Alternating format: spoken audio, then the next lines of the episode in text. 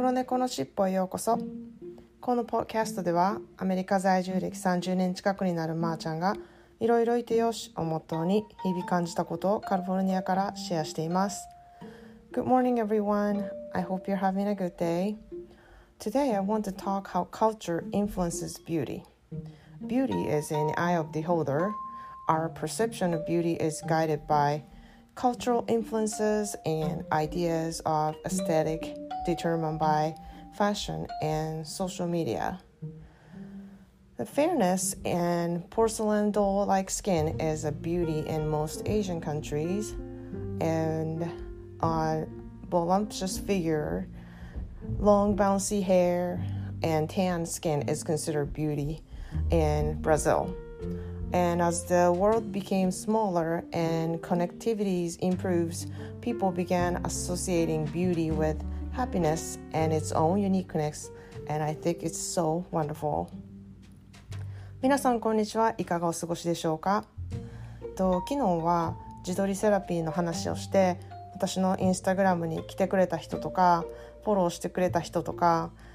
あの写真を撮って送ってきてくれた人とかあの自撮り写真をね自分で撮ってあの送ってきてくれた人とかがあのたくさんいてあのとても嬉しく思いました。でその関連で今日はあのビビューティーとは何ぞやっていうことを話したいと思います。と他の国の文化を知っていたりこう他の国の映画を見たりしてって思うことってあると思うんですけれどもその国が持つこう美しいって思う観点ビューティーに関しての視点とか観点って全然違うんですよね。例えば主にアジアの国だったら美白だったりあの細かったりとか若く見せたりすることがこうビューティーであるっていう感じですけれどもアメリカではこう胸やお尻が大きくてそれをあの出すことでこうセクシーだしあとは火に焼けている肌を出すことが魅力的っていうふうに思う文化でもあります。で私もなんか中学校を卒業するくらいには身長が170センチ近くあってこう背が高い女子であることとかまたはすごいテンパがあのひどくってあの無理やりストレートにしたりとかこう人と違うところにすごいコンプレックスを感じたんですけれども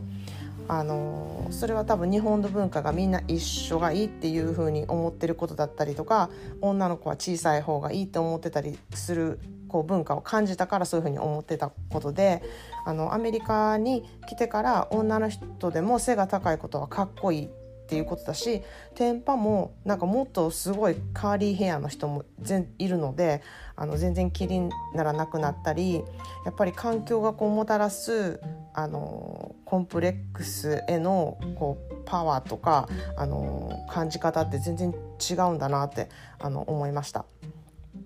そしてアメリカで暮らすことが長くなるにつれてこう日本を外から見えるようになって思ったことってあるんですね。それは日本の小顔文化です。